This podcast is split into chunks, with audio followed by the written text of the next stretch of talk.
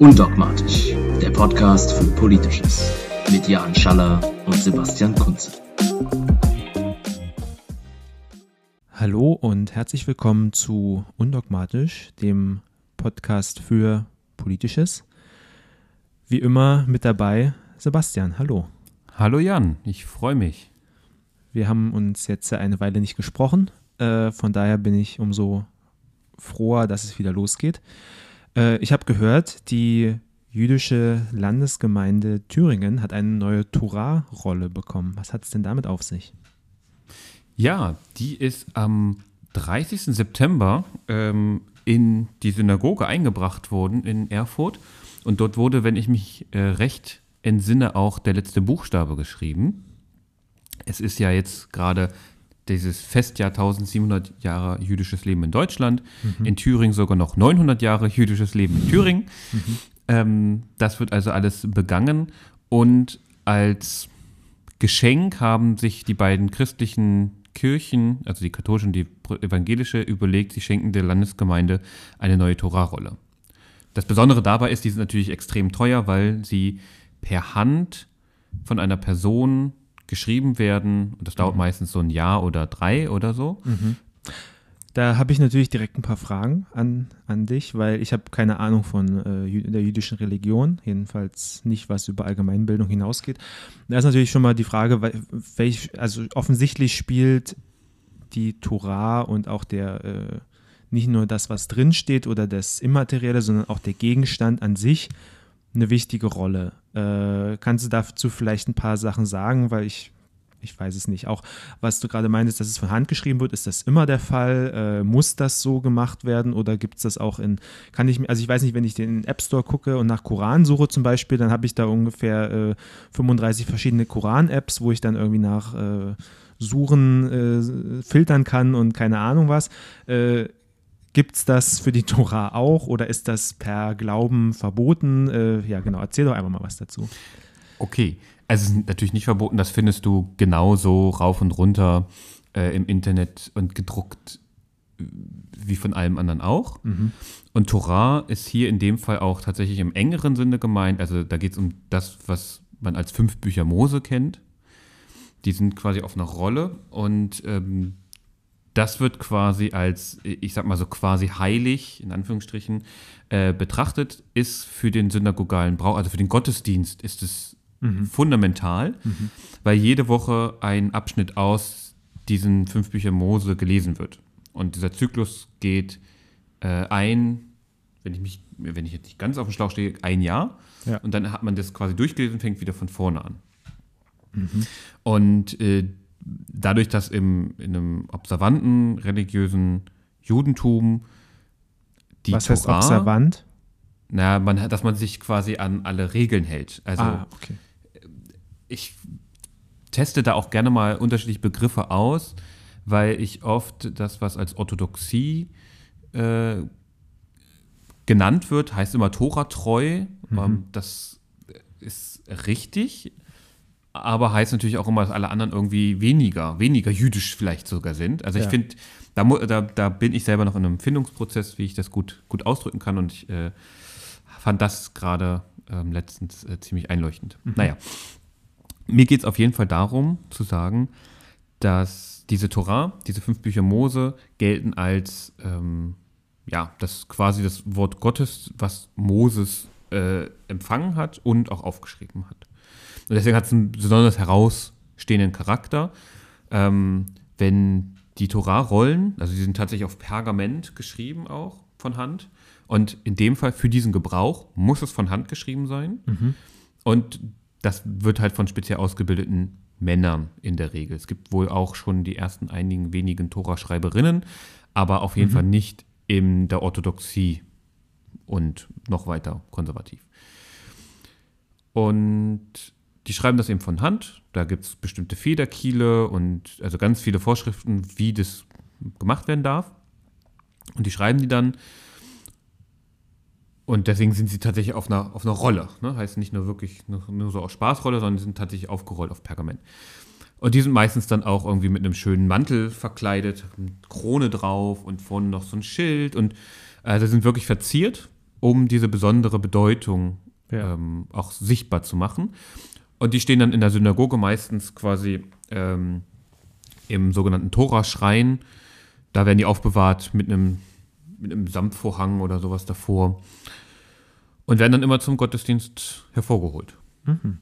Und bedeutet das, dass wenn ich äh, nicht über so eine Tora verfüge, ich auch keine Synagoge sein kann? Ist das eine zwingende Voraussetzung?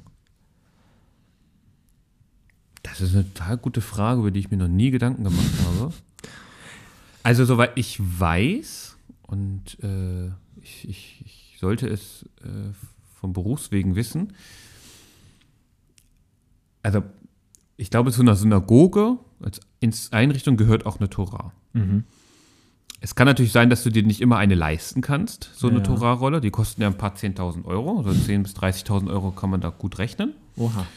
Ähm, deswegen, ich glaube, zu so einer Institution wie Synagoge brauchst du das, aber äh, um zum Beispiel einen Gottesdienst abzuhalten, da brauchst du keine Synagoge. Das ist so ein bisschen dieses. Mhm. Ähm, okay. Also man könnte auch, also man braucht einen sogenannten Minyan, das heißt eine, je nach Strömung ähm, entweder eine Gruppe von zehn Gläubigen oder eine Gruppe von zehn jüdischen Männern, je nach ne, Ausrichtung.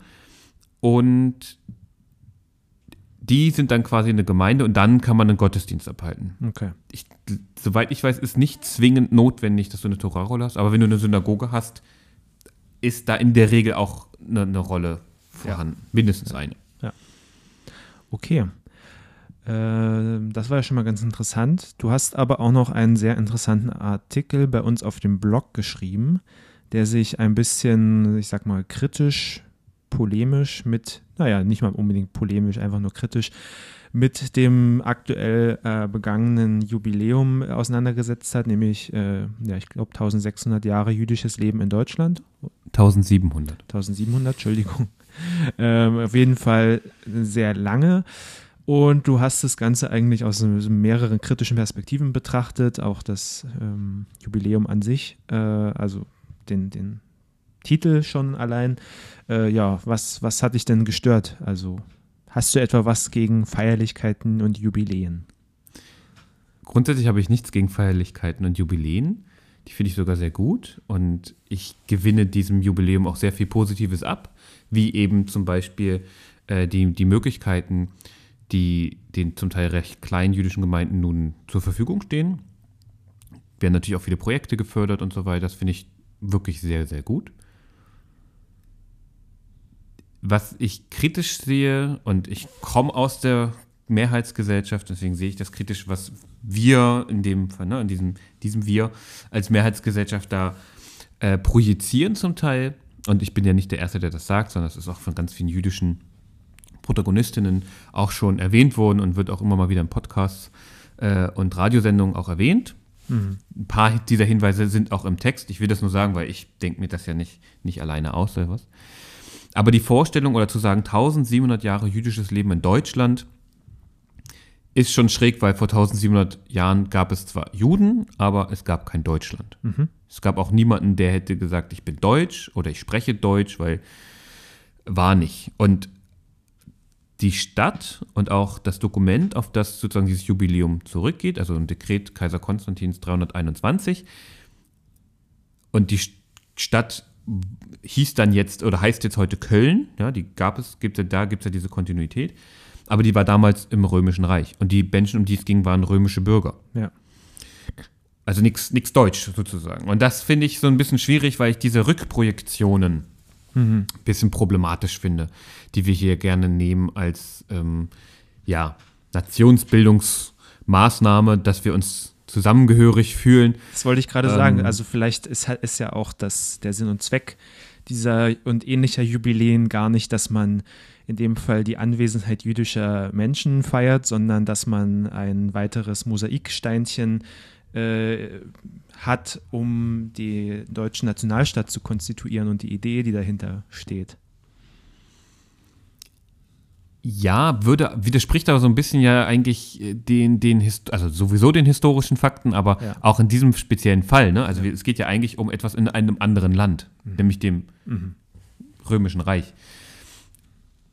Was ich dir sozusagen, was ich dem Titel auch zugestehen würde, und das ist, glaube ich, so ein bisschen ja auch das, wahrscheinlich der Zweck oder die Absicht, auch einfach darauf hinzuweisen, wie lange es schon jüdisches Leben jüdisch-deutsches Leben äh, ja existiert. Ja. Also wahrscheinlich gibt es Judentum schon länger in den deutschen Landen, als die meisten unserer Vorfahren hier leben. Mhm. Ja, und je nachdem, wie man das kontinuitätsmäßig alles ansieht, es gibt natürlich ganz, also diese jüdische Geschichte in den deutschen Landen oder in Europa ist ja extrem bewegend äh, und bewegt. Ähm, also das sehe ich sozusagen als etwas Positives, wenn das dann tatsächlich auch ankommt.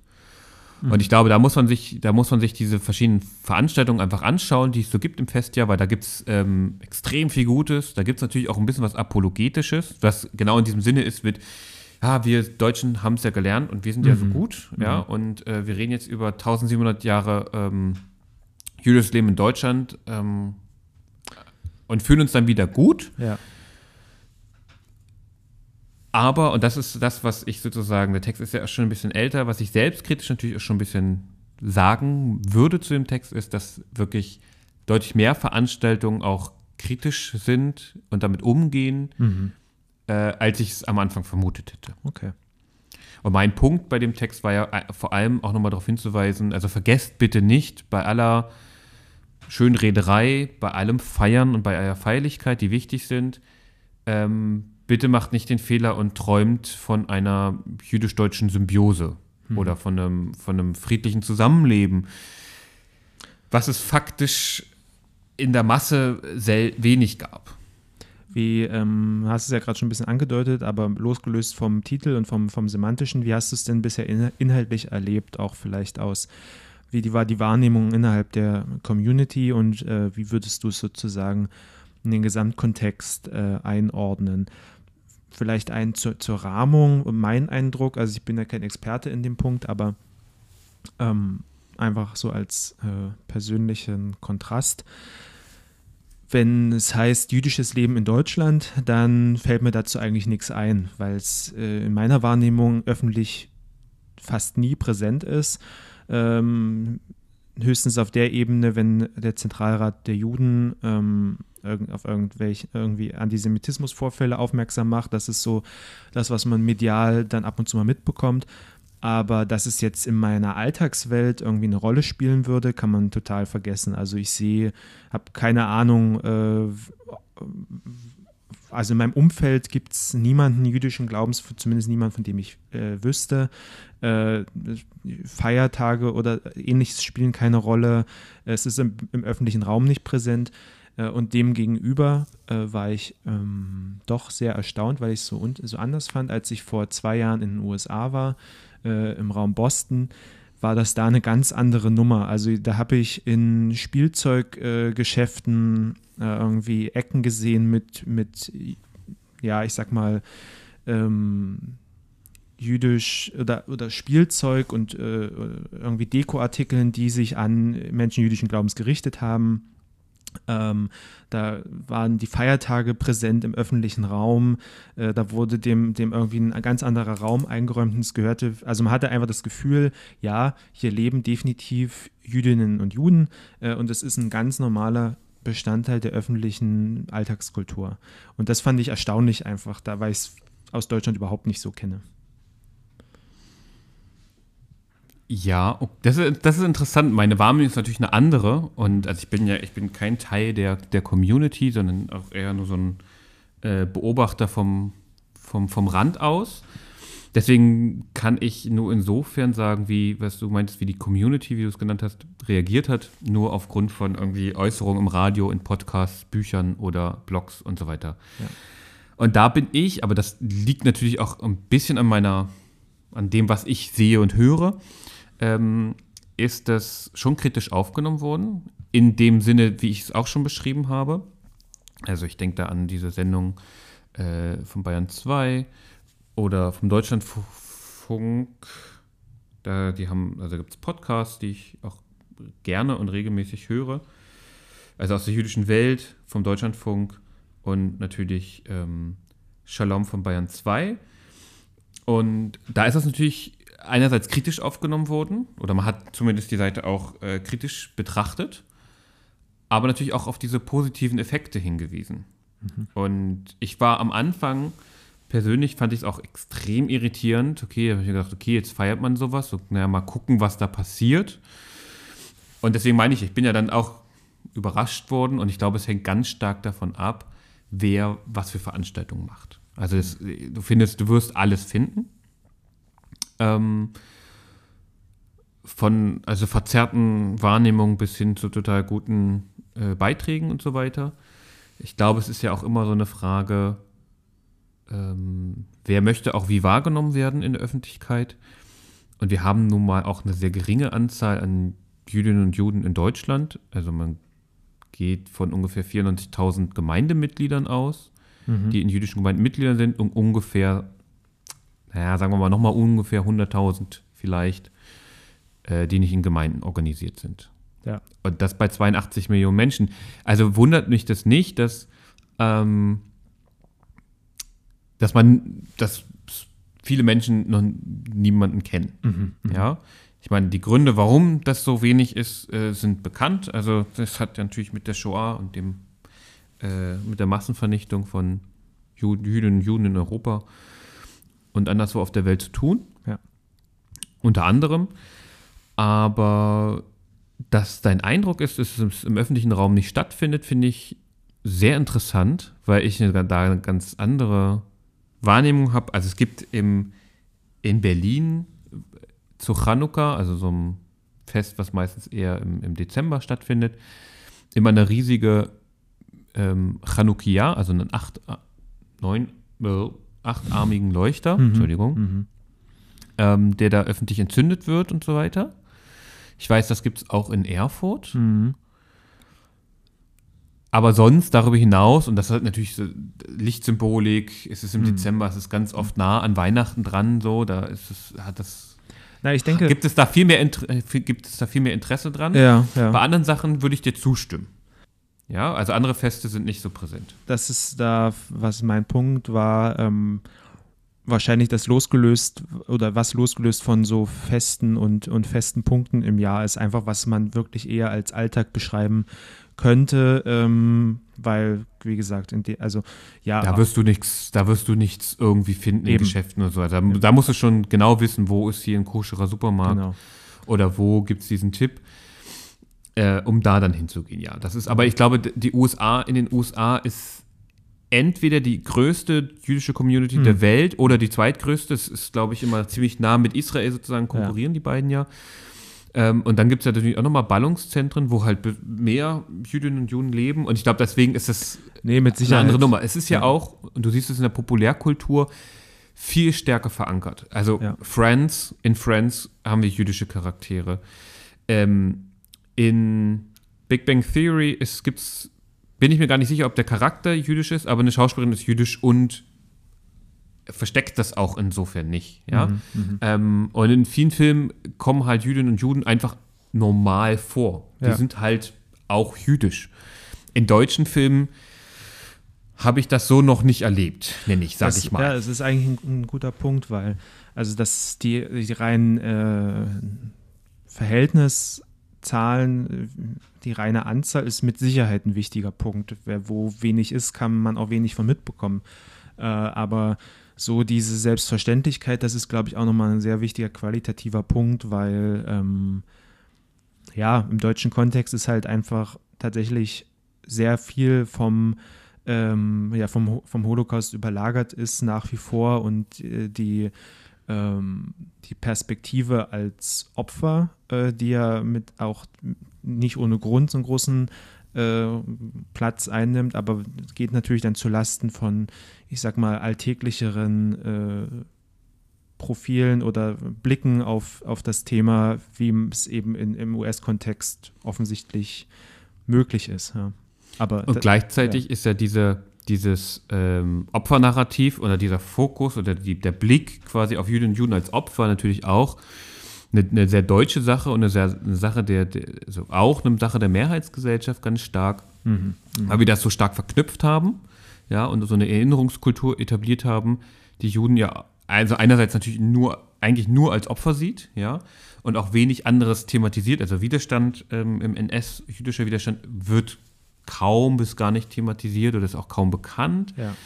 Und gleichzeitig äh, trifft ja dieses, dieser Blick ja auch eine Generation, eine zweite Generation, beispielsweise sowjetische Einwanderer, ähm, die natürlich die, die, die einen ganz anderen Narrativ haben. Die haben in der Roten Armee Auschwitz befreit. Mhm.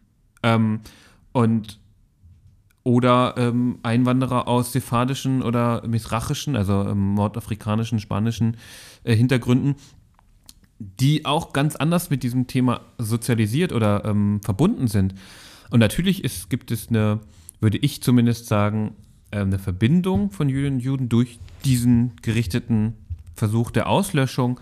Aber mh, die Leute haben halt auch gelinde gesagt keinen Bock mehr, nur noch so, so wahrgenommen zu werden. Es gibt ja diese junge, ja. jüngere, jüngere, junge Generation, jüngere Generation, die sich da ja auch massiv gegen, gegenstemmt und sagt, wir haben hier noch andere Dinge zu sagen und wir haben hier noch mhm. andere Dinge vorzubringen, reduziert uns nicht darauf. Und ich glaube, mhm. das ist halt ganz wichtig und ja, ich glaube, solche, die Veranstaltung gibt, gibt es auch innerhalb dieses Jahres. Und ich hoffe mir einfach, ähm, dass der Artikel natürlich auch so ein bisschen dazu beiträgt und auch ein bisschen sensibilisiert, aber dass wir ein bisschen zu mehr Gelassenheit kommen mhm. miteinander und vielleicht auch zu mehr Verständnis. Und dafür sehe ich zum Beispiel ganz viele Projekte total positiv und hoffe, dass die auch lange bleiben. Also bei YouTube äh, gibt es ja auch äh, einen, einen, Kanal dieser Themen, dieses Themenjahres. Das hat, hat glaube ich, so eine komische Abkürzung. Ähm, und dort gibt es beispielsweise auch immer jetzt ein Figurentheater, was sich an Kleinkinder richtet oder kleine Kinder richtet, die einfach jüdische Feste erklärt mhm. mit so einem Theater. Und ich musste mich dran gewöhnen, ja. weil ich das noch nicht kannte und ich fand es ein bisschen schräg am Anfang, aber eigentlich finde ich es eine total schöne Idee, weil das bleibt und das kann vielleicht auch benutzt werden, um den eigenen Kindern, Kindern mhm. in der Schule oder im mhm. Kindergarten mit sowas überhaupt erstmal in Berührung zu bringen. Und ich würde sagen, es geht hier gar nicht so unbedingt darum, oder nicht, es geht auch um das Judentum, ganz klar, aber einfach die Erfahrung, dass es andere Traditionen gibt, dass es eine andere Art zu leben gibt, finde ich total wichtig, ja. weil wir das, und ich schließe mich da auch mit ein, einfach im Prinzip nie sehen, mhm. ja, nie mitkriegen und uns also auch nicht vorstellen können, wie ist es als Jüdin zu leben, wie ist es als Muslim zu leben, wie ist es als Sikh zu leben oder als Bahai. Und wenn das so weit von unserer Vorstellungswelt weg ist, hab, befürchte ich, dass wir uns auch immer wenig oder schlechter in das Gegenüber hineinversetzen können und deren Bedürfnisse und Wünsche und das war doch ein sehr schönes Schlusswort für heute. Vielen Dank. Hast du vielleicht noch den Namen parat von dem YouTube-Channel, von dem du gerade sprachst? Den kann ich dir in einer Sekunde sagen. Ja. Ich bin mir nämlich nicht ganz sicher, wie wir tun es so ausgesprochen wird. Ich sage mal, der Channel heißt 2021 JLID. Mhm. Also es ist tatsächlich die Zahl 2021 und dann einfach ein Großbuchstaben JLID. Mhm. Ähm, ist quasi der für das jüdische Leben in Deutschland. Ähm, und dort gibt es unter anderem eben dieses Bubales Puppentheater und noch ein bisschen was anderes. Ich glaube, Abrufe kann das gut gebrauchen. Ich, mich wundert es wirklich, dass äh, zum Beispiel Purim nur 700 Aufrufe hat, wie ich hier sehe. Aber vielleicht werden das ja jetzt ein paar mehr. Ist Sehr auf schön. jeden Fall auch Bildungsfernsehen. Und wir tun es in die Show Notes. Auf jeden Fall. Gut, dann hören wir uns beim nächsten Mal, würde ich sagen. Das tun wir. Vielen Dank, Jan, und auch an alle Zuhörerinnen und Zuhörer. Schaltet gerne wieder ein und ich freue mich auf das nächste Mal. Bis dahin. Bis dann. Ciao. Das war Undogmatisch, der Podcast für Politisches. Mehr zum Lesen gibt's auf undogmatisch.net oder im Helikon Newsletter der Undogmatisch Redaktion.